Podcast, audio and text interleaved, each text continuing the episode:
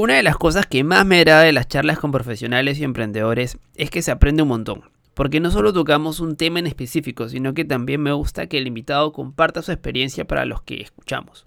En este episodio nos visita Eduardo Arias, ingeniero industrial de profesión que actualmente radica como Sales Up Lead en Quantum, compañía de tecnología de recursos humanos que emplea inteligencia artificial para conectar a trabajadores con oportunidades laborales. Es una startup peruana con algunos años en el mercado ha levantado incluso capital el año pasado. También ha estado en Rimax Seguros como Growth Hacker, un tema que vamos a hablar mucho sobre esto y también está actualmente en Colectivo 23, que es un hub de aprendizaje con clases en vivo para profesionales en temas de, innovación, tecnología y negocios. Yo tomé el de Growth Hacking y lo recomiendo mucho. Y además es ahí donde lo llegué a conocer a Eduardo y nos pusimos en contacto. Él se encontraba como profe sustituto impartiendo el curso de Growth Hacking y ahora se encarga ya como titular ahí también. Por lo tanto, en este episodio le metemos bastante contenido de valor de principio a fin. Así que quédate y disfruta sobre los temas que abarcamos el día de hoy. Aprende sobre los fundamentos del growth hacking y el product market fit y por qué se habla tanto de este término en las empresas de Perú y Latinoamérica. ¿Aplicará para cualquier negocio? Descubre también qué factores son importantes cuando hablamos de growth y también en marketing digital y cómo aplicarlo a tu propio proyecto de emprendimiento. Y también las perspectivas, experiencias de Eduardo enseñando su carrera como profesional hasta la fecha. Así que espero que disfrutes el episodio. En lo personal lo disfruté mucho. Y sin hacerla más larga, mi nombre es Renzo Izquierdo y bienvenidos a este nuevo episodio del podcast de Resiliente. Empezamos. Bienvenido a Resiliente, el podcast donde hablamos de tecnología, negocios y cultura digital.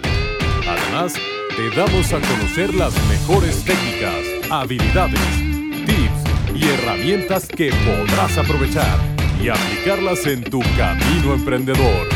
Así que prepárate para escucharnos y lee los beneficios después. Y ahora, su anfitrión y creador de este podcast, Renzo Izquierdo.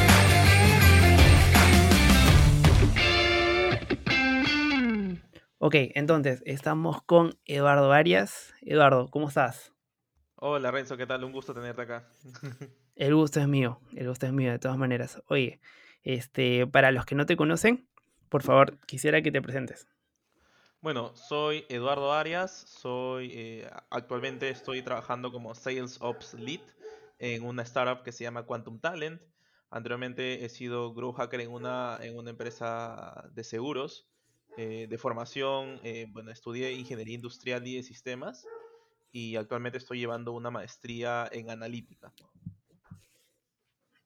Qué genial, qué genial. Para los que los que no conocen a Eduardo, bueno, para que sepan más o menos cómo lo conocí, yo llevé el curso de, de Hacking en Colectivo 23. Él estaba dictando ahí, bueno, está suplanteando a, a un profesor. Él era el sustituto de esta, de esta profesora y entonces, este, nada, me pareció una, una muy buena forma de, de poder interactuar. Me gustó la forma o la metodología con la que nos, nos enseñó de forma este, introductoria el curso. Y bueno, por eso está aquí, porque me interesa conocer más más sobre él y que ustedes también los que están escuchando puedan conocerlo. Oye, Eduardo, cuéntame un poco de ti, cuéntame eh, un poco de tu camino de, como profesional, de dónde, desde cómo empezaste desde la universidad y hasta dónde te encuentras actualmente. Sí, buenísimo. Eh, bueno, mira, a mí toda la vida me gustó la tecnología, me gustó el hecho de que estamos rodeados de tantas cosas que van avanzando a cada segundo. Eh, al momento de elegir mi carrera, yo de verdad no tenía muy en claro exactamente qué quería hacer, pero sí quería que sea algo relacionado a tecnología. Y pues escogí, eh, sabía que tenía que ser algo de ingeniería y pues no escogí una ingeniería de sistemas, puesto que decía que eso iba a ser muy específico, así que elegí algo un poco más general, que como siempre, siempre, siempre se dice, ¿no? Que en ingeniería industrial eh, le encuentres en todo lado, ¿no? Y pues creo que eso fue el pensamiento que me llevó a estudiar la carrera mm, y pues llevé mis cinco años de carrera ahí y al momento de salir, bueno, antes con mis prácticas, eh, siempre estuve buscando posiciones relacionadas a tecnología, empecé trabajando en un área de tecnología y luego me di cuenta de que eh, sí, o sea, la tecnología es un componente grande, pero si es que esta tecnología no llega a tocar las vidas de la gente, de los consumidores, de los usuarios, eh, pues va a terminar siendo desconocida, ¿no? Entonces vi una gran oportunidad ahí en, en lo que es, hasta ese momento yo no sabía que era growth, yo sabía que era algo relacionado a llegar a la gente, pero no sabía exactamente qué era. Pero bueno, en el camino profesional uno, uno va encontrando ese norte, ¿no? Qué genial. Claro, y, y más o menos eso, ¿a qué fue? ¿Hace dos o tres años atrás? Sí, eh, bueno, yo estaba terminando, yo tra- terminé de trabajar en una consultora, eh, estaba trabajando en un área de innovación y pues dentro del área de innovación de por sí yo ya estaba desarrollando algunas habilidades de analítica, análisis de datos, eh, información, todo eso, todos esos temas, ¿no? Y al momento de pues buscar el siguiente reto profesional me encontré con esta profe- con esta, e- este puesto que era growth hacker en la empresa de seguros. Y pues me pareció interesante, me entrevisté con las personas y de hecho me di cuenta que era algo bastante compatible con lo que yo buscaba, puesto que eh, tomabas bastantes, bastantes cosas relacionadas a los datos, a la, a la analítica, eh, a estar constantemente enterado acerca del comportamiento de tu cliente, pero a la vez era bastante de ejecutar acciones, de estar llevando a cabo siempre iniciativas en pos de, del crecimiento, ¿no? De, de- de tocar más, más, más vidas, más usuarios. Y pues eso me pareció genial y es así donde empecé a conocer el growth hacking como tal. Ok, entonces para ponernos en contexto, eh, para los que no la tenemos tan clara, porque de hecho que, que hemos escuchado bastante de growth, Sí. tam- bas- también bastante de hacks, pero este término tal vez eh, que tiene que ver bastante con el marketing, pero también a lo mejor tiene que, o puede aplicarse en muchos lados. eh, cuéntanos un poco de qué trata el growth hacking y por qué, por qué también se habla tanto de ello. Claro. Bueno, el growth hacking es, eh, básicamente lo, definimos en, este mundo. Hay, hay unas cuantas definiciones. Una de las más aceptadas es que es la venta sostenible, eh, iterativa, basada en información. ¿Y esto a qué se refiere? A que no solo vas a vender como lo estabas haciendo hasta ahora, de simplemente poner tu producto, esperar a que alguien te, te lo quiera comprar y haces la transacción y listo, sino que tenías que ser obsesivo con el conocimiento de tu cliente, que es eh, mucho la primera parte de, de lo que conocemos como growth hacking, eh, hacer un análisis previo, conocerlo, ver qué iniciativas o qué ideas puedes tener para llegar a este cliente en el sentido de pues ejecutar experimentos como los llamamos nosotros o ver qué cosas, qué palancas podrían moverse en pos de aumentar nuestra venta y pues identificar estas, estas acciones ganadoras, estas ideas exitosas y replicarlas. Básicamente eso es replicarlas. Y, y para una persona que, que está em- emprendiendo, ¿por qué, por qué es tan, eh, qué necesita para, para poder hacer growth hacking? ¿Necesita un equipo? ¿Necesita, aparte de, de algún tipo de conocimiento previo?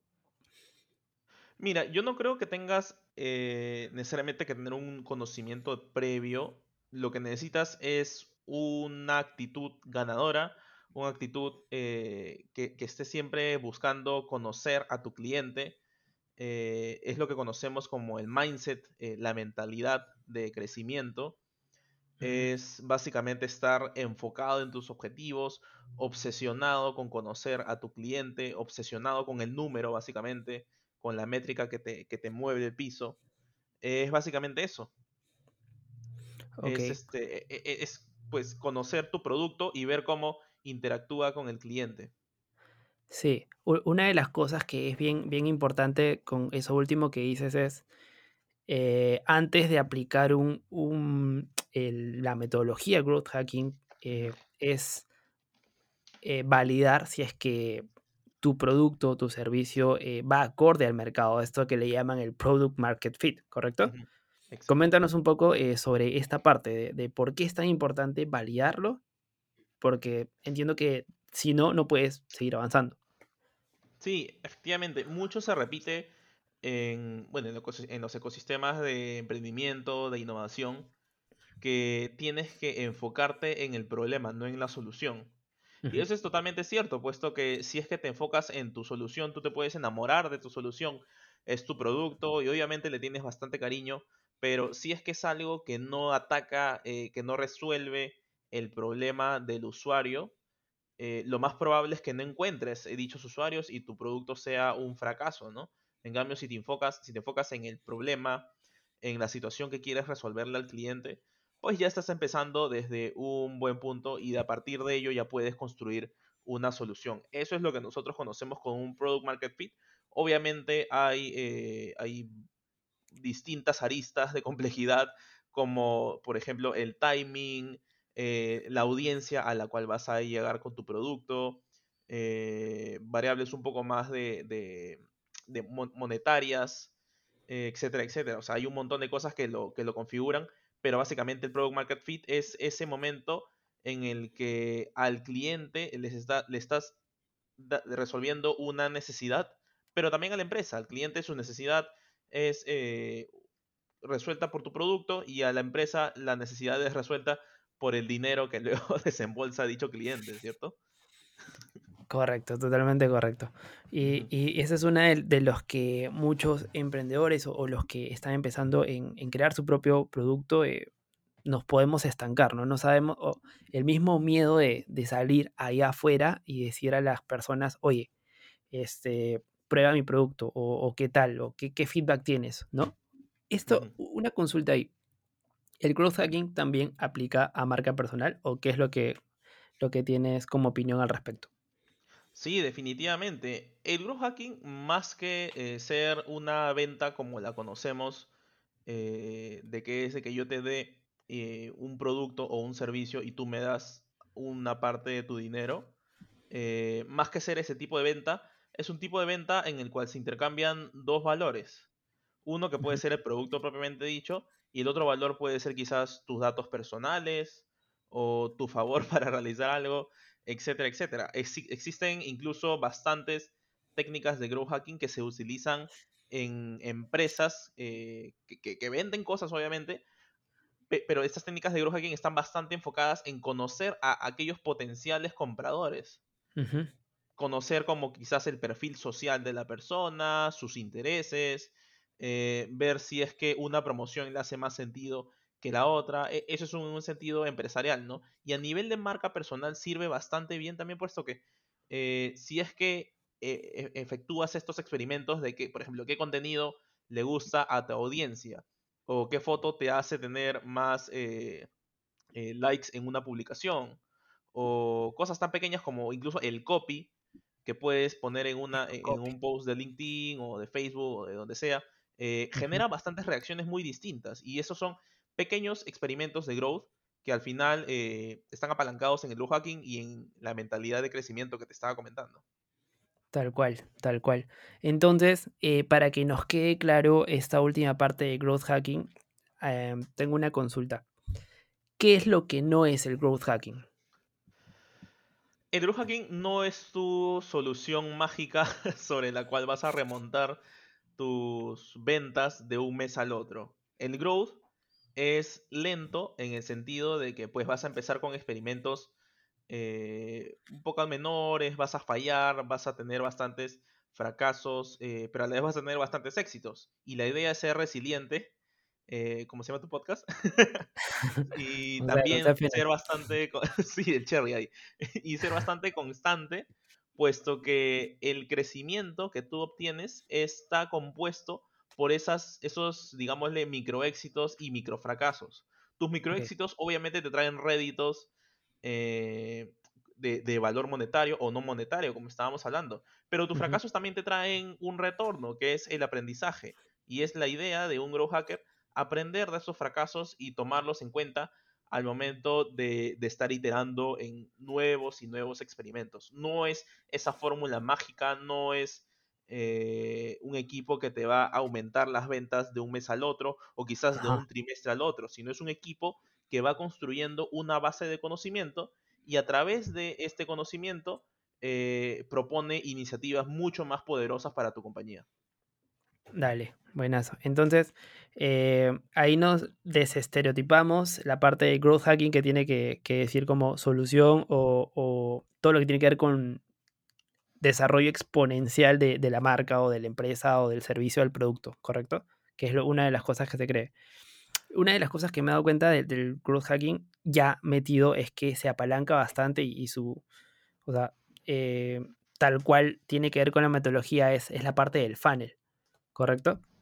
Una, una Sí. del funnel de ventas que cada, fan, cada una de las, de las, eh, de las plantas, por decirlo así, este, ya tiene incluso su propio funnel, por decirlo así, ¿no? Entonces, este, rapidísimo, en pocas palabras, para los que no los conocemos todavía, ¿qué es un funnel de venta y por qué es tan importante considerarlo en tu propio proyecto? Buenísimo. Sí, un funnel de venta, te lo explico con un ejemplo quizás. Eh, bueno, todos hemos tenido alguna tiendita en el barrio. eh, todos hemos pasado por alguna tiendita de barrio, algo así. Y cuando tú, eh, pues, abres una tiendita en tu barrio, tú primero la ves de lejos, quizás este, no te acercas.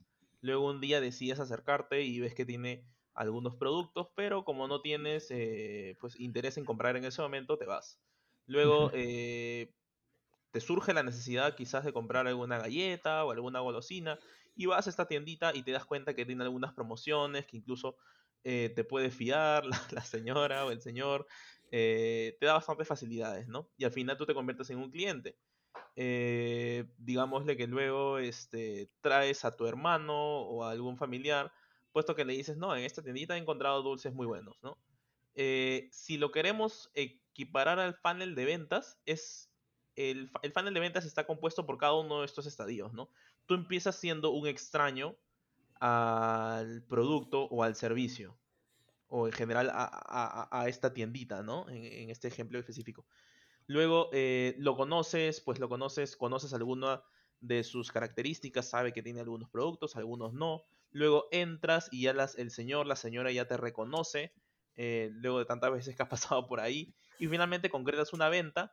Y al concretar una venta, quizás eh, te has sentido tan satisfecho con el producto que has comprado que pues traes a una persona más. En el funnel de venta, esto se refiere desde la, el awareness o el saber que existe este producto pasando por la adquisición de este cliente, la activación en la que te das cuenta que hay promociones, es ese momento wow que, que tiene el cliente. Eh, finalmente el revenue, que es este, ya cuando tú eh, desembolsas, básicamente, cuando se efectúa la compra, la retención, cuando tienes, eh, pues, pasas bastantes veces por la tienda y compras una vez esto, una vez el otro, y finalmente con la, el referral, que son los referenciadores, ¿no? Que es básicamente que traigas nuevos usuarios, nuevos consumidores a este producto.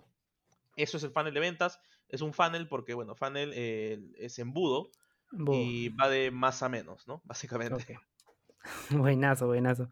Oye, qué bacán. Y cuéntame un poco ya, este, saliéndonos ya del- de, la parte teórica, eh, tú que estás metido en todo esto de- del del mundo del growth, de, de la analítica y la tecnología, que, que es muy importante, resáltanos eso, a nivel de eh, mundial o a nivel, no sé, ponle Latinoamérica, ¿por qué es tan importante eh, conocer de esto o aplicarlo o, o al menos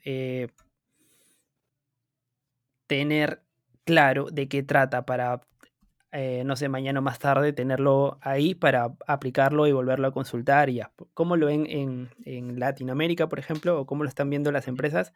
¿Y por qué los profesionales deberían tomarlo en cuenta para sus propios proyectos o para postular tal vez alguna nueva, eh, cambiar de área, alguna nueva área dentro de otra empresa? Sí, bueno, estos conceptos de hecho eh, no son tan nuevos. de hecho ya, ya, ya debe- deben de llevar un par de décadas eh, pululando por ahí, sino que últimamente lo hemos, lo hemos estado escuchando más, puesto que existe mayor exposición al, al ecosistema de emprendimiento, al ecosistema de innovación, ¿no? eh, básicamente lo que vemos en América Latina es que eh, cada vez más los equipos se están especializando en estas técnicas, sea grow hacking, como sea algunas otras eh, áreas de conocimiento como UX o Artificial Intelligence, etcétera, etcétera, ¿no? Grow hacking es una de estas tantas vertientes de, que, que se están dando a conocer en América Latina. El growth hacking es súper importante hoy en día, puesto que todo el mundo o lo está haciendo o lo va a llegar a hacer en algún momento. Hoy en día las plataformas, solo para poner un ejemplo, las plataformas de analítica, eh, Google Analytics, Adobe Analytics, eh, entre otras, están tan democratizadas, es tan fácil, entre comillas, si es que es una persona que se dedica a esto, pero es, tan fácil implementarlas y obtener esta información que todo el mundo lo va a terminar haciendo en algún momento. Entonces, si tú quieres ser exitoso, si tú quieres eh, conocer a tu cliente más rápido y quieres llegar a proponerle algo de valor más rápido, eh, debes ser uno de los primeros en dedicarte a hacer growth hacking. Ok, buenazo, buenazo. Oye, ¿y qué tan relacionado está el, solo para terminar y esto, eh, y quería saberlo, ¿qué tan relacionado está el growth hacking con las metodologías ágiles? El growth hacking surge como una idea eh, que se debería implementar al final de un, eh, pues todo el proceso un tanto nebuloso de creación de producto. Obviamente hay un, hay un overlap ahí, hay una parte en la que, en la que podrías estar eh, todavía definiendo tu producto, otro servicio, y por el otro lado va a estar haciéndole growth hacking. La idea es que el growth hacking surja del momento en el que ya existe algún acercamiento a lo que hablábamos al principio del product market fit, eh, la idea es que ya tengas ese product market fit más o menos definido, no, es lo ultimito, ultimito que puedas tener, pero puedes tener ya una idea, con eso empiezas a hacer growth hacking y el growth hacking de hecho sirve, eh, lo podrías implementar incluso eh, junto con otras metodologías ágiles. a, la par que, a la par que usar Scrum o Kanban o algún otro, podrías usar el growth hacking. El growth hacking de hecho tiene su propio formato de sprint, pero obviamente tiene bastante compatibilidad con estas metodologías ágiles. De hecho, eh, la gran mayoría de equipos de growth eh, en, empresas medianas y grandes trabajan bajo metodologías ágiles y sin embargo llevan a cabo este tipo de experimentos de crecimiento. Buenazo. Creo que ya más o menos hemos, abarcado eh, de qué trata y, el potencial que pueda haber, ¿no? Tal vez, sí, tienes razón, o sea, tiene como que la técnica, la, teoría incluso de todo lo que tiene que ver con funnel y esto ya tiene bastantes décadas, pero el tema en sí se, ha tocado bastante, sobre todo en, startups, en, todo esto que tiene, pucha, de gente que gana millones eh, invirtiendo en, empresas emergentes y todo esto de aquí. Cuéntame un poco de, de ti ya entrando a, lo que estás viendo actualmente. Este, estaba viendo en, tu LinkedIn que estás en Quantum. Te estaba estoqueando ahí un rato. Este, y me llamó la atención, me llamó la atención bastante, te soy sincero. Sí vi el, el, Quiénes Somos es una compañía de tecnología para recursos humanos que emplea inteligencia artificial para, para conectar a los trabajadores con oportunidades laborales, ¿no? Cuéntanos un poco más sobre la empresa. Exacto, sí. sobre todo lo que hace. una startup Sí, Quantum es una startup peruana eh, que ha tenido eh, una trayectoria bastante notable. Es una empresa que se dedica a ofrecer estas soluciones para captar talento lo más rápido posible y lo más eh, fácil de hacer fit con tu cultura corporativa. Lo que siempre se dice dentro de Quantum es que para una empresa conseguir talento debería ser tan fácil como pedir un Uber. Y para una persona que quiere trabajar, también debería ser tan fácil encontrar trabajo como pedir un Uber. Eh, básicamente lo que se hace es apalancarnos de modelos de inteligencia artificial para poder eh, conocer cuál es el fit eh, casi perfecto de una posición dentro de una compañía y pues las personas pasan a través de una, una serie de, de tests sobre las cuales definimos qué tanto fit tienen con dicha compañía. Y es así como podemos eh, darte una solución de talento en lo más mínimo que, podría ser quizás cinco días o cuatro días o tres días. Es decir, una reducción respecto a tus otros procesos de selección tradicionales que pueden demorarte dos semanas hasta un mes. Claro, claro. ¿Y, cuál es la, necesidad eh, de las empresas, es, la que tú dices, ¿no? Es para contratar a, Quantum, es ahorrarnos esas dos semanas de tiempo y hacerlo en, mucho menos, en días, ¿correcto? Exacto, exacto, exacto. Se generan dos tipos de ahorros dentro de las empresas. Uno es obviamente el tiempo en el que estas posiciones eh, estarían desatendidas, pero ya no. O sea, si es que tú estás buscando una persona y te demoras dos semanas a un mes, pues esa posición está desatendida en ese periodo de tiempo. Sin embargo, con la solución de Quantum estaríamos hablando de solo 3, 4 hasta 5 días. Y otra, otro ahorro que, se, que se produce en las empresas es el ahorro de rotación y en general de fit. Si es que esta persona tiene un buen fit con la empresa, que es lo que nosotros te, te aseguramos con nuestro algoritmo de inteligencia artificial, si es que la persona tiene un buen fit, lo más probable es que tu rotación disminuya. Si es que antes era de repente cada dos meses se te iba alguien del área, pues ahora ya no va a ser dos meses, ahora va a ser cada cinco meses, seis meses o incluso ahorros muchísimo mayores. Ok, ok, buenazo. ¿Y, ¿Y, qué perfil es los que más analizan? ¿Son perfil, no sé, este, de asesores de venta o tal vez un perfil de freelance o perfil ejecutivo o ya más senior o gerentes, directores? ¿En qué perfil va eh, el, el de Quantum con las empresas? Los perfiles a los cuales apuntamos no pueden ser eh, definitivamente perfiles que requieran algún tipo de certificación o algún tipo de cartón, como comúnmente le podemos decir, en el sentido de que pues es un poco más difícil eh, calificar a un ingeniero o a un economista o abogado, etcétera, etcétera, y mucho menos para, para posiciones que son eh, un poco más ejecutivas, ¿no? Que requieren un set de, habilidades y un set de, de, pues, de conocimiento y, de, y de arranque en el trabajo un poco más especializado, ¿no? Eh, lo que tratamos de hacer con Quantum Talent es, es casi automatizar estos procesos de selección en posiciones de entrada o en posiciones que no requieran eh, pues dicha, dichas certificaciones o dichas capacitaciones, como pueden ser eh, cajeros, gente de ventas, call centers, etcétera, etcétera. Ah, ok. más perfiles comerciales, de donde de bancos, de, atención al cliente, ¿no? Exacto, exacto, sí. Esos perfiles que, que, definitivamente son muy talentosos, porque eso es lo que tratamos de hacer con Quantum Talent, pero eh, no requieren de tanta certificación ni nada para tanta para, parafernalia educativa, ¿no?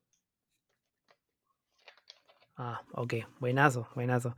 Y, he visto que tienen eh, bastantes, bastantes clientes de, grandes, grandes empresas sobre todo, es, quienes trabajan ustedes, ¿no?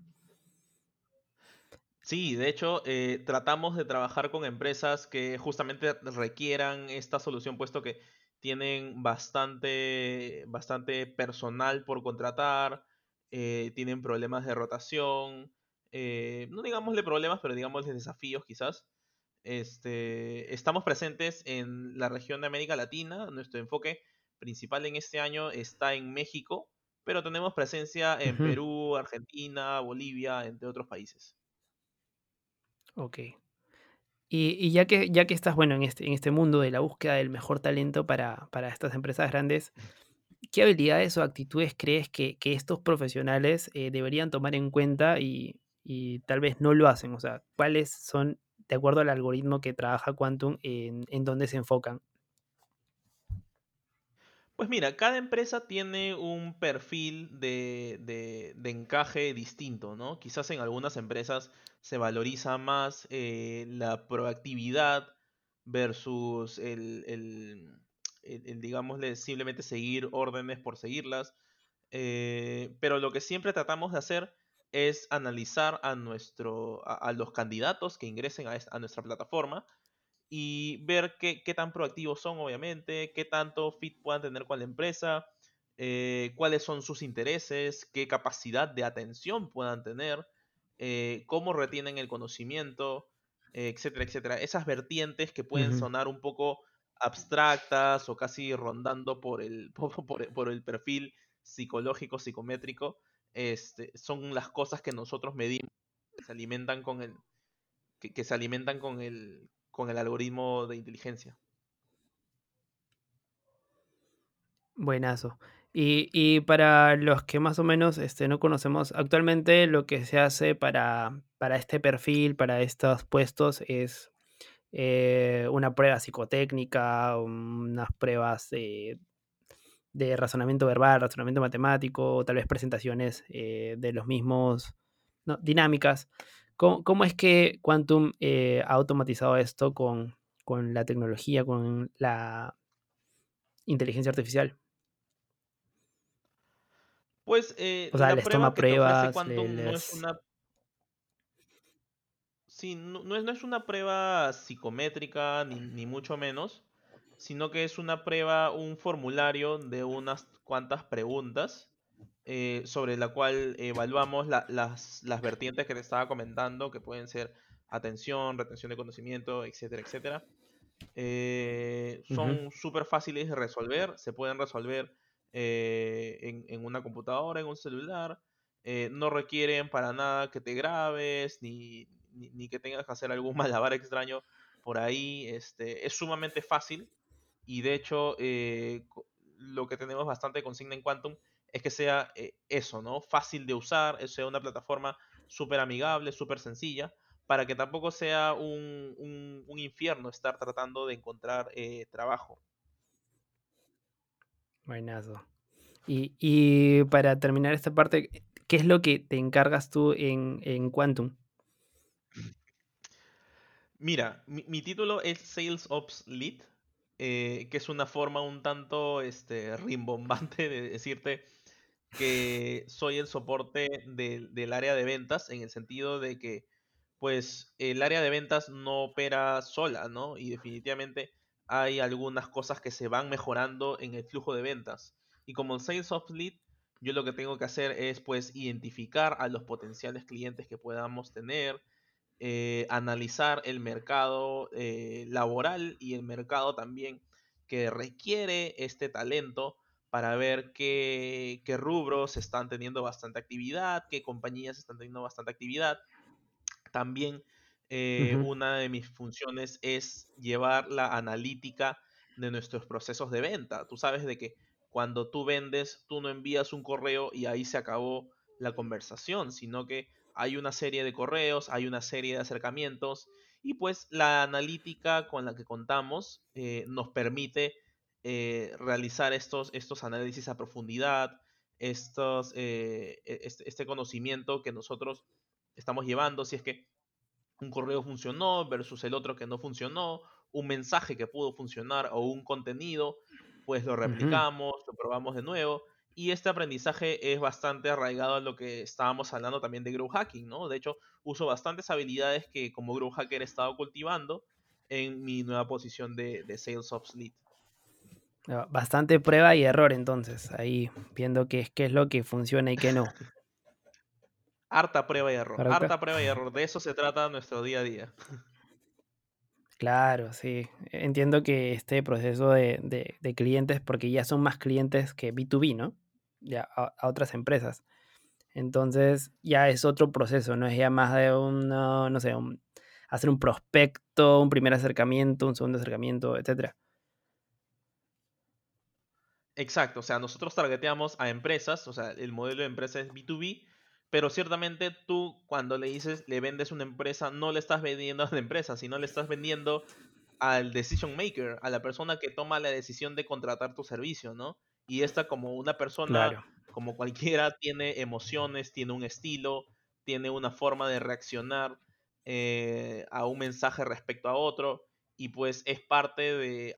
Oye, y, ya que eh, también está, viendo en, en esto de, las oportunidades, de, que muchas personas aprovechamos y que, otras no, e, en este mundo de, la tecnología, eh, ¿qué oportunidad tú crees que, muchos eh, no estamos prestando atención? Porque hemos visto bastante, ahorita hemos conversado de growth, hemos conversado de, incluso las personas que, que, atiende Quantum a nivel de, su, su eh, algoritmo en inteligencia artificial y, a nivel profesional también sobre el growth y, la, forma de prueba y error y emprendimiento de nuevos negocios, ¿qué oportunidad tú crees que muchos no estamos eh, captando tal vez? Es decir, que está allí y que si más gente se diera cuenta que, de, que esto, de esto cambiarían bastante las cosas, desde, desde cualquier ámbito, por supuesto. Mira, eh, yo he conocido gente bastante talentosa eh, que se dedica al data science, a la analítica de datos, a en general conocer estos perfiles digitales de la gente. Eh, pero muchas veces están alejados de áreas quizás eh, más tradicionales, si queremos decirlo así, como producto o como marketing. están alejados en el sentido de que pues no hay una verdadera colaboración, ¿no? Es muchas veces difícil eh, hablar desde un área de marketing hacia un área de data science, ¿no? Que la empresa puede ser grande y puede ser súper innovadora, pero si es que no hay una verdadera colaboración, creo yo, no se están explotando al 100% las posibilidades. Eh, como hemos dicho, la analítica está presente hoy en día en todos lados y de hecho el comportamiento digital de los clientes está eh, visto y revisto y revisto y, se conoce bastante a los clientes. Pero si es que yo no, yo no tengo una cultura data driven o una cultura basada en datos en mi compañía o en mi equipo, pues lo más probable es que voy a dejar de lado algunas oportunidades. Yo siento que hay bastante eh, potencial en aquellas personas que sirvan como un puente entre áreas quizás de negocio y áreas un poco más técnicas. Es algo que no se está viendo mucho hoy en día. Hay iniciativas, sí, y hay, hay personas que sí se están dedicando a ello, pero lo cierto es que muchas veces estamos caminando a tientas, estamos caminando en la oscuridad cuando de por sí tenemos una lámpara en la habitación y no decidimos usarla. Es decir, apelamos a tomar decisiones más por la experiencia o de lo que ya se viene haciendo, a, tratar de, de, bajarlo, de aterrizarlo más aún a números. ¿A qué te refieres? Y, ver nuevas oportunidades, obviamente. Sí, definitivamente. Muchas veces, sí, muchas veces la gente este, pues se dedica a escuchar la opinión de alguien o a escuchar eh, de que esto me funcionó en aquella situación y pues te debería funcionar a ti también. Se deja mucho llevar por artículos que podamos leer en Medium o en LinkedIn o en algún otro lugar. Eh, incluso existe bastante, eh, pues el gerente lo ha pedido y lo que, dice, lo que pide el gerente se hace en el área, ¿no? Eh, pero lo cierto es que si es que todo esto puede estar muy correcto, de hecho esto puede ser súper válido, si es que estamos apoyándonos en data. Si es que la data nos dice lo contrario, pues lo más probable es que sea un fracaso cuando lo implementemos. Y si es que no estamos generando esta clase de bases de conocimiento y en posterior generando experimentos eh, de crecimiento, pues no estamos llegando al potencial que podría tener nuestra organización. Creo que existe bastante de lo que tú me dices, eh, que quizás de la, intuición o de la experiencia, cuando no debería ser así, cuando tenemos a, a la mano estas herramientas de información y no, no decidimos usarlas. Quizás nos da flojera, quizás no nos gusta, quizás incluso sentimos que es tan disruptivo que nos va a quitar el trabajo o algo así. Pero lo cierto es que estas herramientas están para ayudar, no para hacer no para hacer una carga. Buenazo, sí. Totalmente de acuerdo contigo. Y yendo, partiendo sobre eso último, ahí te hago una pregunta. ¿Qué, consejo le darías a, un estudiante eh, que recién sale de la universidad y que está ingresando al mundo real, por decir así, lo que es lo que acabamos de escribir. ¿Qué, consejos crees que no debe ignorar?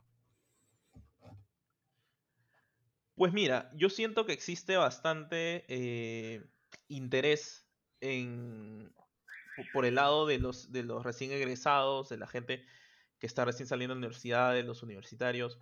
Eh, existe bastante interés y está súper bueno de que leas libros acerca de pues liderazgo, emprendimiento, eh, ideas innovadoras, todo eso, ¿no? Está súper bueno. Pero yo creo que tampoco es dable que descuidemos el lado, si queremos decirlo así, técnico. Está bueno que llenemos nuestro CV de pues cursos de innovación, de liderazgo, pero está bien también que lo llenemos de talleres, quizás de que si es que no sabes usar Excel, al menos aprende un poquito, si es que quieres aprender un poquito de programación, así sea para tener temas de conversación pues hazlo. Si quieres aprender un poquito acerca de eh, inteligencia artificial, eh, pues puedes hacerlo. Hoy en día el conocimiento está tan democratizado y tan al alcance de nuestras manos que ya no es una excusa de decir, eh, pues no me lo enseñaron en la universidad. creo que este perfil, este perfil mixto que pueda combinar el negocio con, con el lado un poco más técnico es algo que se va a venir bastante bien en estos próximos años. Es algo que creo que el mercado está virando eh, de ahora en adelante y es algo que podrían aprovechar los recién egresados hoy en día. Correcto. O sea, e, e, es, básico saber expresar, saber, saber temas, pero también es básico eh, esto de los números, que si sabes, sabes los números y sabes cómo explicarlos, pucha, tienes una ventaja competitiva tremenda. Sí, definitivamente. Si, si- si estás en eso, eh, pues eres un crack y lo más probable es que eh, demostrándolo en una buena entrevista de trabajo, lo más probable es que seas el favorito de todos. Claro, pero la- claro, y, y como dices, tal cual, pero para saber eso hay que meterse también, hay que, eh, no sé, arremangarse la, la camisa para, para poder ver estos temas, ¿no? Porque muchas personas eh, egresados dicen, ya acabé la universidad, quiero hacer plata, o algo así, o, o no sé, ¿no? Y, y muchas cosas como que, Claro. pero en realidad la vida real es, es más difícil. Hay muchos que han terminado la carrera y, y piensan que, que no, no deben parar de aprender, que creo que soy uno de ellos. Entonces, partiendo de ahí, si tuvieras que volver a empezar de cero, ¿qué te gustaría eh, saber de antemano? ¿O qué sería lo primero que te enfocarías, sabiendo ahorita, qué es lo que primero que te enfocarías para cortar tu tiempo, tal vez ya sea de experiencia o de aprendizaje? Mira, yo creo que eh, yo soy de las personas que no, no, no toma atajos, siento. Creo que siempre le he dado un momento a, aprender cosas en la vida, a tomar tiempo en un puesto de trabajo o en algún eh, curso en la universidad, etcétera.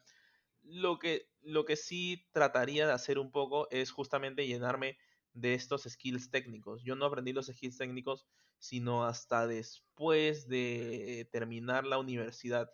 Y quizás si es que yo los hubiese conocido un poco antes, eh, hubiese sido un poco mejor para mi carrera laboral. Eh, siento que eso me hubiese variado bastante. Otra cosa que yo creo que se tiene que hacer bastante en la universidad eh, es eh, ser amigo de los profes. y no en el sentido de que pues que te ayuden en el curso, ni que te pasen las fijas, ni mucho menos, sino en el sentido de que siempre es bueno contrastar las ideas que tú puedas tener y las iniciativas, y en general contrastar algo tan banal como puede ser un artículo que encontraste por ahí hasta un tema de una postulación a un trabajo o a una beca, pues es importante que tengas un, un académico amigo, ¿no? Sí, eh, sí, sí. ah, me he puesto a pensar bastante sobre eso. En oportunidades que, que uno. No, no es que me arrepienta, pero sí, sí me hubiese gustado aprovechar más. eh, no seguir a los demás, ¿no? No seguir a los demás. Tal vez este, uno piensa que, que porque estás sentado adelante ya eres, este, no sé, eh, sobón, ¿no? Sobón y, y ese tipo de cosas. Pero, pero nada que ver, al contrario, aprendes un montón y, y si conoces a una persona que sabe un montón del tema que te gusta, pues hay tema para conversar, ¿no? Pero muchas veces por, no sé, por más junta, por eh, temas sociales, simplemente lo dejas de lado. Entonces, ah, verdad, una de las cosas que quería preguntarte de lo que dijiste, eh, para los que nos están escuchando, ¿qué temas técnicos crees que, que- a qué te referías? Como, como por ejemplo el Excel, entiendo, o cuál otra. Programar también, tal vez, Sí, eh, mira, yo creo que el Excel es básico para un profesional hoy en día. Sí.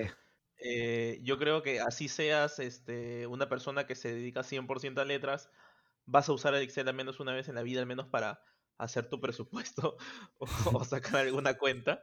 Este, está bueno que lo conozcas, de repente no hasta el final y que te pidan que hagas tablas dinámicas y todo eso, pero está bueno que sientas eh, comodidad, que tengas destreza eh, en moverte en una hoja de cálculo.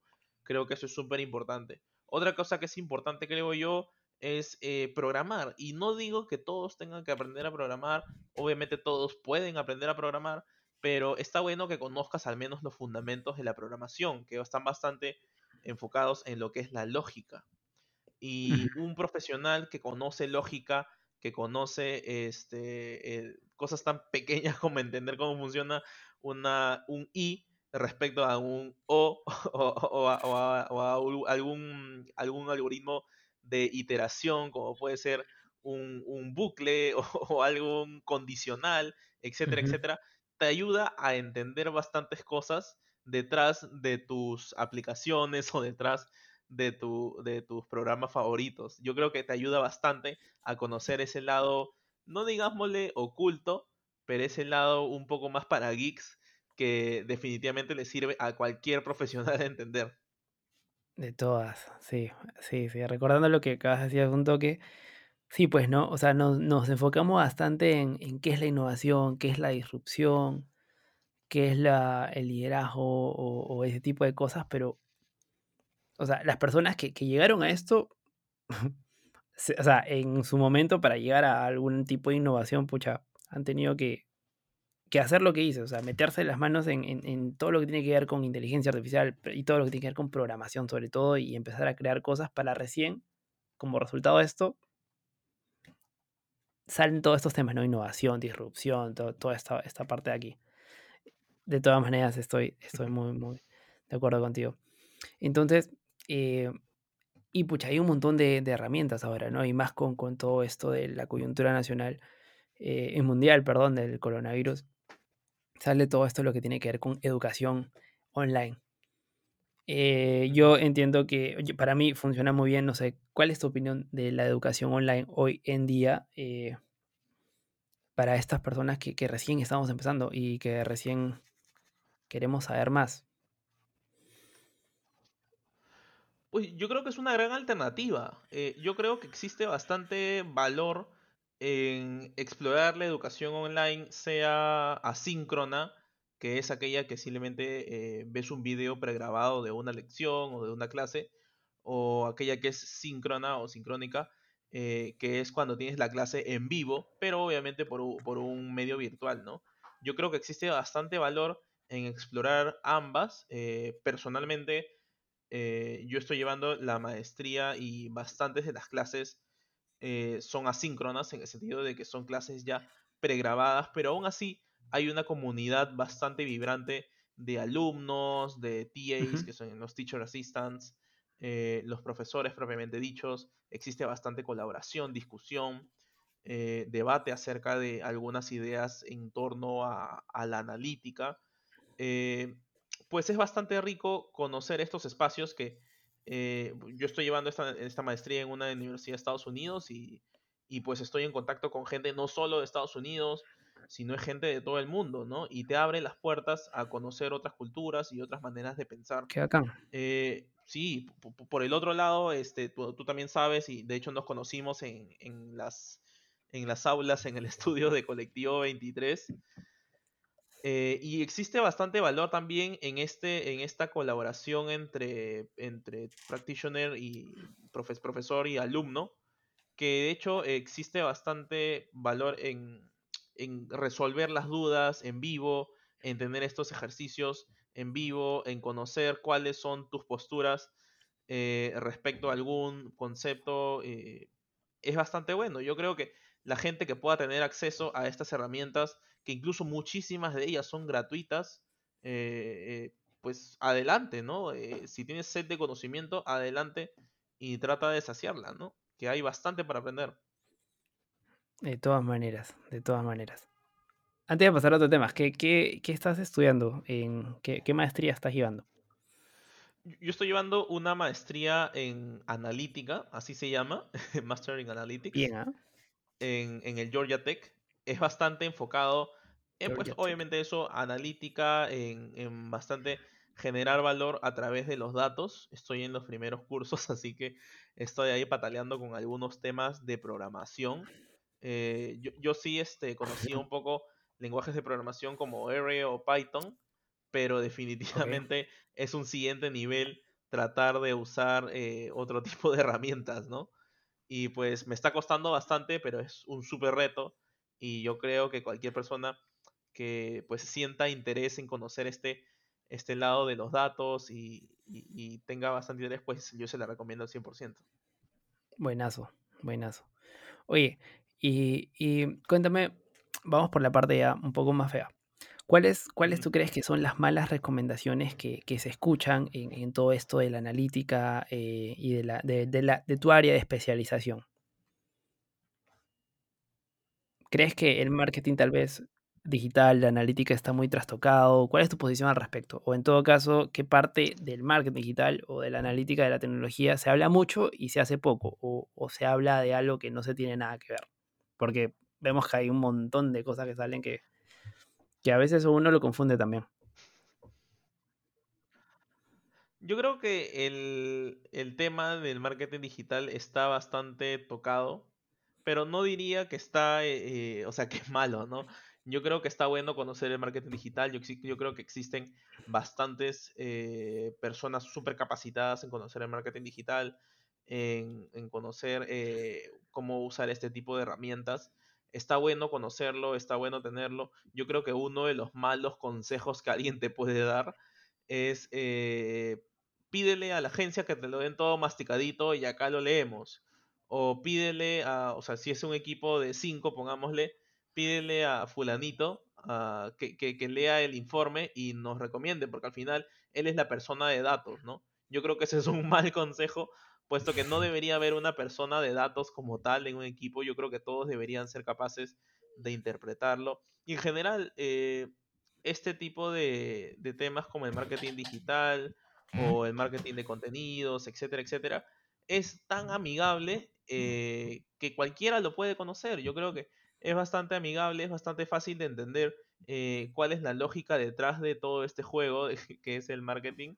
Este, yo creo que es simplemente cuestión de aventurarse y meterse y aprender lo que más, uno más pueda. O sea, al final eh, no está siendo tan eh, tocado en el sentido de que todas las compañías lo necesitan hoy en día, ¿no? Pero sí es importante pues dotarse de eso, de marketing digital, y quizás también que conozcas un poquito más de eh, cosas tan, tan lejanas que pueden sonar, pero en, realidad son tan cercanas como eh, behavioral science, ¿no? La ciencia del comportamiento, que te puede ayudar a conocer mejores contenidos, o la analítica como tal, o, la negociación, etcétera, etcétera. Sí, sí, eh, y me quedo con lo último que dices. ¿Por qué? Porque a mi parecer, respondiendo a la pregunta también, este, y conversando un poco, ¿no? Porque esto se trata yo creo que el marketing digital está trastocado porque creen que mm, el marketing digital es marketing de contenidos y, publicidad en Facebook, Instagram o, en Google ya, un poquito más avanzado tal vez. ¿No? Y, tal cual, tal cual dijiste y me quedo con esa parte en donde dices que, que si es que hay algo que necesito de los datos, pues se lo pido a alguien y ya está. Que no es así, no, no es tanto así. O sea, no es como que apretar el botón este de Instagram que dice promocionar y ver qué pasa, ¿no? Que creo que muchos no se dan la molestia de poder ver eh, esto último del, behavior, eh, del, comportamiento de la persona, el comportamiento del consumidor y ver, y, a partir de eso ir probando y probando y, ver qué pasa, porque desde eso se trata, ¿no? Es de tomarse la molestia de poder conocer al cliente y ya si quieres lanzar una campaña, pues segmentarla de acuerdo al, perfil y ahí recién empezar. Que va muy de la mano con lo que dices de, ver los datos por separado, ¿no? Y simplemente lanzar publicidad por lanzar. Entonces, basándonos en eso, este, cuéntanos. No, de todas maneras, cuéntanos algo que, hayas aprendido ahora último y que, y que puedas compartir con los demás, ya sea, no sé, un libro, un artículo, un video, un programa, un curso, eh, lo que quieras. Cuéntanos algo que hayas aprendido y que, puedas eh, compartirlo. Mira, actualmente me estoy, leyendo uno, me compré un par de libros, la verdad. Eh, no soy mucho de leer libros, ponte de innovación o liderazgo. Si es que quiero aprender acerca de algo de liderazgo, aprendo yo más acerca de biografías de gente, de gente particular, de gente famosa, ¿no? Eh, gente exitosa. Y actualmente estoy leyendo la biografía del fundador de, Nike. Ok. Y básicamente lo que nos, lo que, lo que nos, lo que nos dice en este libro, el fundador de, Nike. Phil, Knight, creo que era. Phil, Knight. Sí, Phil Knight. Eh, él empezó la compañía en un momento en el que pues las zapatillas o en general el tema del footwear, de, accesorios para deporte, no estaba tan popularizado como está hoy, ¿no? Y de hecho, la calidad del calzado que existía en ese momento en Estados Unidos no era lo suficientemente ideal. Y él tenía esta idea loca, loquísima, de traer calzado desde Japón. Lo logró, fue a Japón, fue a Japón, eh, logró el, el, tratado con una empresa japonesa, trajo calzado y luego tuvo problemas con esta compañía eh, que lo dejaron sin este proveedor para vender el calzado en Estados Unidos. Pero él, ni corto ni perezoso, eh, decidió empezar su propia empresa con lo que ya había aprendido eh, con este calzado japonés, que era tanto las partes técnicas del zapato, de la zapatilla, como también las técnicas de venta y en general a qué público te ibas, porque no, en ese momento, hoy en día todos te compran zapatillas, ¿no? Pero en ese momento era, eh, las zapatillas eran más orientadas hacia deportistas, propiamente dicho, ¿no? Eh, y pues él conoció bastante de cerca esto, puesto que él era su propia, su propio jefe, su propio vendedor, su propio eh, persona de relaciones públicas, etcétera, etcétera. Okay. Y Phil Knight nos cuenta en su biografía bastante acerca de esto. Yo se la recomiendo bastante a toda la gente que quiera tener un emprendimiento o que no, pero que sienta esa sed de llevar sus ideas a cabo y que no sienta eh, que existan obstáculos para aquellas ideas. Está súper bueno y se los recomiendo a todos. Buenazo, buenazo. Estaba viendo el libro, este, se llama Nunca Pares, ¿no? Algo así. Sí, me olvidé, me olvidé de decirte el nombre, sí. Se llama Nunca Pares. Nunca Pares. Nunca Pares de Phil Knight. De Phil Knight, está bueno, está bueno. Buenazo. Oye, y eso está bueno. Y ya entrando, o sea, entiendo que, que, te encantan los libros, a mí también me encanta leer. Bueno, este, sí, estoy leyendo ahora último un libro que ya me olvidé. Ah, el de, el de Tim Ferris, el, el que hablábamos de mentores. Este, pero cuéntame a ti, cuéntame un poco de ti en. Estoy tomando bastante sobre eh, un poco de input de las preguntas que hace este Tim en su libro. Cuéntame, ¿qué nueva creencia, comportamiento o hábito ha mejorado más en tu vida? Porque ya, te conocemos un poco, ya sabemos eh, qué te gusta, qué haces, eh, a qué dedicas eh, tu tiempo en la chamba. Un poco en lo personal, de acuerdo a tu perfil, ¿qué nueva creencia, comportamiento o hábito ha mejorado más en tu vida, en lo que quieras? Eh, bueno, hoy en día estoy, bueno, trabajando y también tengo algunos otros proyectos personales, la maestría, el trabajo en colectivo y otras cosas. Eh, y un nuevo hábito que he cogido es el de trabajar en la noche. Definitivamente a mí me funciona trabajar en la noche. eh, quizás después de la cena trabajar unas dos o tres horas. eh, no me siento tan, ta- tan obligado, o sea, yo no me obligo a mí mismo, sino que lo hago de pura convicción por tratar de alcanzar algunas metas y algunos objetivos. Eh, yo creo que algunas personas pueden funcionar mejor en la noche, otras Sí, quizás mejor en la mañana, pero lo cierto es que yo creo que todos nos podemos encontrar un espacio, por más pequeño que sea, por más eh, diminuto, para generar ese valor extra que al final es eh, lo que nos impulsa a nosotros, ¿no? claro, si está dentro de tus objetivos, eh, de todas maneras, y, y es buscar lo que te funciona. ¿Por qué buscar, por qué acostumbrarte a algo que, que te va a costar si vienes haciendo algo bien que te está funcionando, ¿no? Exacto, exacto. Sí, yo creo que podemos leer bastante eh, si buscamos este, cómo viven los millonarios, cómo vive la gente exitosa, pues vamos viendo ahí este, cuál es la rutina, ¿no? ¿Cuál es la rutina de Elon Musk, de Jeff Bezos, de Mark Zuckerberg, etcétera, etcétera? Pero lo cierto es que ellos siguen esa rutina porque son ellos, pero nosotros somos otras claro, personas y quizás para nosotros pueda funcionar otras cosas. Sí. Y, y yendo a esa parte, ya que estás tocando estos, eh, de estos magnates, por decirlo así. ¿hay alguno del, del sector de la tecnología de, de alguien? Entiendo que Phil Knight es uno que ya estás leyendo, no sé si hay otro otra persona que, que, que admires bastante, su Eh, mira, trabajo, su admirar es una palabra ser, fuerte, creo yo. Sí, mira, eh, yo la verdad no, eh, dentro de los iconos de la tecnología, pues obviamente eh, sigo a Bill Gates, Elon Musk, Mark Zuckerberg, Peter Thiel, etcétera, etcétera. Dentro de uno de los campos que también me gusta bastante, que es de la moda, este, existe este que quizás más lo conozcan como, como el inventor o el creador de la marca de Off-White, que es Virgil Abloh, que pues es, es un, es el, uno, un diseñador súper, súper mentadito. Hoy en día también, aparte de tener su propia marca que es Off-White, también es eh, director creativo de menswear para, para, pues, para Louis Vuitton. Y él tiene una historia bastante interesante, puesto que él tiene un background en arquitectura, pero siempre se interesó por la moda y de hecho uno de sus primeros experimentos que tuvo éxito, que fue la marca Pyrex que tenía en su principio, era de comprar eh, ropa de outlet, o sea, ropa que quizás tenía alguna fallita o algo por ahí, le imprimía un, gráfico o alguna otra modificación que él pueda hacer y la revendía a un precio de, ropa de lujo.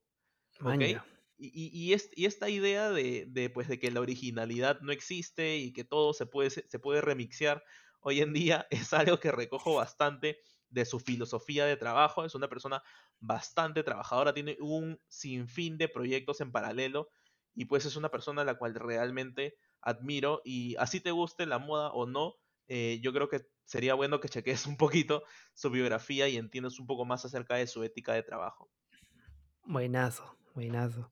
Eh, eh, qué bueno, no, lo tenía, no lo tenía por ningún lado, pero ya ahí me lo compartes para, para poder chequearlo. Y yendo, yendo por este lado, ¿no? Por, por el de la moda, el de las compras y todo. esta me la copio de, de, Tim Ferris, que es una de las personas que, que yo he seguido mucho sus libros y, también su, trabajo porque siento que es, eh, es, muy bueno en productividad, que es una de las cosas que, a mí me gusta. Eh, esta me la copio de él. ¿Qué compra de 100 dólares o menos ha impactado positivamente tu vida en los últimos seis meses o hasta donde te acuerdas? O sea, 100 dólares que, en general, ¿no? Para las personas que escuchan a otros lados, en fin, o sea, menos de 300 o 400 soles. Lo que sea, puede ser algo de 10 soles que te haya cambiado eh, la forma de ver. Claro, eh, mira, es un poco trillado. Este, yo de hecho para la, cuarentena y para el home office me compré un montón de cosas. Eh, pero creo que una de las últimas compras y una de las cuales más me ha impactado fue comprarme como un pequeño relojito smart que lo tengo justo frente en mi escritorio que pues, o sea, te muestra la hora, pero también le puedes poner música desde Spotify y todo el temita. Y me parece que me costó unos 50 dólares más o menos. Tiene ah, para, que... Sí, o sea, tiene, tiene el asistente de Google, tú le dices la palabra y automáticamente te hace caso, este, te programa alarmas, temporizadores, te dice... ¿Cómo se llama? ¿Cómo se eh llama para buscarlo? Es un este, Lenovo, Lenovo Smart Clock, me parece que se llama. Ah, ya. Lenovo para que las personas que escuchan puedan verlo. Ah, man, ya. Sí, es, un reloj chiquito con una pantallita más o menos chiquita, pero me sirve bastante puesto que yo soy esas personas que tiene que trabajar con música. Ok. Y pues ahí le digo, este, oye, ponte, ponte tal música o cual música, incluso la pantallita es táctil, así que puedes así estar escogiendo tus canciones y todo eso. Genial. Y súper bueno, y me pareció relativamente barato, un precio de 50 dólares, me parece que está bien pagado por, por lo que es. Está bueno, buenazo. Pasando a, otra pregunta. Ya entramos a la ronda de preguntas ya para, para ir acabando. Cuéntame algo que, yo sí he estado buscando y, me gustaría saber también de personas de, qué es lo que hacen. Cuando te sientes abrumado o cuando te sientes desconcentrado o, que has perdido el enfoque tal vez en tu día eh, de forma temporal, ¿qué haces? Pues trato de, despejarme un poco. Eh, yo trato de despejarme un poco, particularmente jugando algún videojuego por algún ratito o viendo tele conversando con algún familiar, conversando con mi novia. Eh, creo que eh, existe bastante presión hoy en día de trabajar bastante y trabajar duro, pero yo creo que también es parte de nuestra disciplina de trabajar en dejar de trabajar, en tener estos espacios para uno mismo y en tener esos espacios para evitar el, el, abrumo, el, el, estar aburrido de estar ahí, el estar este, eh, pues frustrado por algo de trabajo, ¿no? Yo creo que darse un tiempo para uno mismo, sea una media horita, sean 15 minutos, es súper importante para mantener la cordura y para mantener también nuestra productividad a tope. Qué buena. ¿Qué juegas? Pues mira, últimamente estoy jugando bastante en el celular Call of Duty Mobile. Ah, ya. Pero generalmente juego, sí, generalmente juego RPGs, juego juegos de estrategia. No soy mucho de jugar acción, sino que bueno, este como es este en el celular es un poquito más fácil de, de usar, en fin, ¿no? Pero sí, más que todo busco un juego, un juego más relajado, más, que me permita pensar. Qué chévere, qué chévere. Vamos con las dos últimas preguntas. ¿Cuál es, eh, cuéntame, cuál es una de las mejores o más valiosas inversiones que hayas hecho en tu vida? Puede ser de dinero, tiempo, energía, eh, lo que, lo que, etcétera, lo que creas. Yo creo que una de las mejores inversiones que hice eh, fue, eh, pues en general, eh, dedicarme a estudios, ¿no? Yo me acuerdo que cuando empecé la universidad en tercer ciclo, cuarto ciclo, en el verano que estaba entre esos ciclos, este, me fui a un curso de la uni, que estaba barato, me parece que 100 lucas estaba el, el curso de Java en la uni. Y pues mira, si hoy me preguntas qué sé de Java, te voy a decir no sé nada, pero en el momento sí me sirvió puesto que eh, me abrió los ojos respecto a este mundo de la programación y me abrió los ojos respecto a esta otra realidad que es eh, l- la de ser tu propio creador en, en un entorno, ¿no? Por más pequeño que sea de un lenguaje de programación. Eh, ya no uso Java, pero uso otros, otros lenguajes, pero definitivamente tener ese acercamiento temprano, digámosle, a la programación eh, me impactó bastante y me sigue impactando hasta hoy en día. O sea, te, te dijo de qué trata, ¿no? Que es una de las cosas que, que, que te impulsaron a ir allá. O sea, fácil no, no, no, no te acuerdas mucho de los códigos, yo qué sé, pero te dijo de qué trata, ¿no? Y, Sí, y es todo lo mismo que, definitivamente, que definitivamente. Sí, Sí, eso, eso te impacta y te estructura la mente para conocer luego otras variantes, otros temitas. Eh, súper bueno. O sea, yo de verdad le agradezco bastante a ese verano que estuve yendo a la uni. buenazo, buenazo. Última pregunta, y acá acabamos, y de verdad me, me encantó tenerte. Cuéntame, si pudieras tener una valla publicitaria gigantesca en cualquier lugar con algo, eh, con algo metafóricamente hablando, enviando un mensaje en esta bahía, así grandaza, a, millones o billones de personas dentro de, no sé, de una vía ahí donde pasa la Javier Prado, todo el mundo, ¿qué dirías y por qué? Una frase. Yo diría, eh, disfrútate y disfruta a los que te rodean. eh, la vida es corta, los momentos eh, de la vida son cortos, este, una vez que terminas la universidad, pues dejas de tener contacto con bastantes amigos o te quedas con unos cuantos quizás. Eh, cuando estás en un trabajo tienes bastantes amigos, pero luego los dejas por otro trabajo y así. Yo creo que es bastante importante disfrutar estos pequeños momentos. Eh, cada éxito está bueno celebrarlo. Está bueno también seguir obviamente trabajando y esforzándose pero es importante disfrutar, ¿no? Disfrutar de tus éxitos, disfrutar de los éxitos de tu familia, de tus amigos, compartir una sonrisa de vez en cuando, eh, compartir una comida, una bebida, un momento especial con estas personas que te rodean, está súper bueno. Yo creo que en la ética del trabajo hoy en día, y refi- me refiero a, a- a esa idea de estar trabajando y trabajando y trabajando y lograr cosas, eh, no se contempla mucho, ¿no? Y yo también creo que es Ujú. importante ese, esos momentos de relajo, esos momentos de respiro y pues disfrutar, ¿no? Básicamente la vida, que para eso estamos acá, no estamos para trabajar, estamos para disfrutar la vida. Claro, que valga la pena, de todas maneras. O sea, pondrías ahí grandazo, disfrútate y disfruta de los demás también. Hablo así. exacto. Sí. Buenazo, buenazo. Yo creo que ya hemos acabado, tenemos un poco más de una hora conversando. Creo que hemos tocado un montón de temas. Me ha, me ha gustado bastante eh, poder tenerte, Eduardo, de verdad, una vez más. Encantado. eh, y ya para terminar, no sé si quieras decir algo, eh, algo, cómo te, te encontramos, o, si tienes algo que contar, tal vez algo que estés eh, con eh, un proyecto o, o- netamente para que te puedas despedir. Pues básicamente eh, me pueden encontrar en LinkedIn con mi nombre, Eduardo Arias Villanueva. Estoy atento a cualquier consulta, cualquier pregunta, cualquier cosa de, un tema de conversación que ustedes tengan. Yo encantado de ayudarlos en lo que pueda. Me gusta bastante eh, tener ese contacto con la gente, puesto que siento que les puedo servir bastante. Eh, les invito también a que sigan eh, Colectivo 23, que es donde estoy dictando algunos cursos. Estoy dictando de Growth Hacking actualmente, así que está súper bueno que lo conozcan. Eh, y bueno, también eh, que, que te sigan escuchando a ti, Renzo, que está súper bueno. De hecho, el otro día te conté, me, me envicié co- como, como- le metí como 10 episodios en, al hilo Man, ya, no sabía, genial. esos días no sabía. Gracias. Sí. me, pareció genial. Así que buenísimo, buenísima iniciativa y me encanta lo que estás haciendo y súper bueno, Renzo. Muchísimas gracias por tenerme acá. Dale, de ahí te pido unos consejos para, para poder hacer crecer el podcast. Hay algo de growth hacking para que me ayudes. Sí, definitivamente.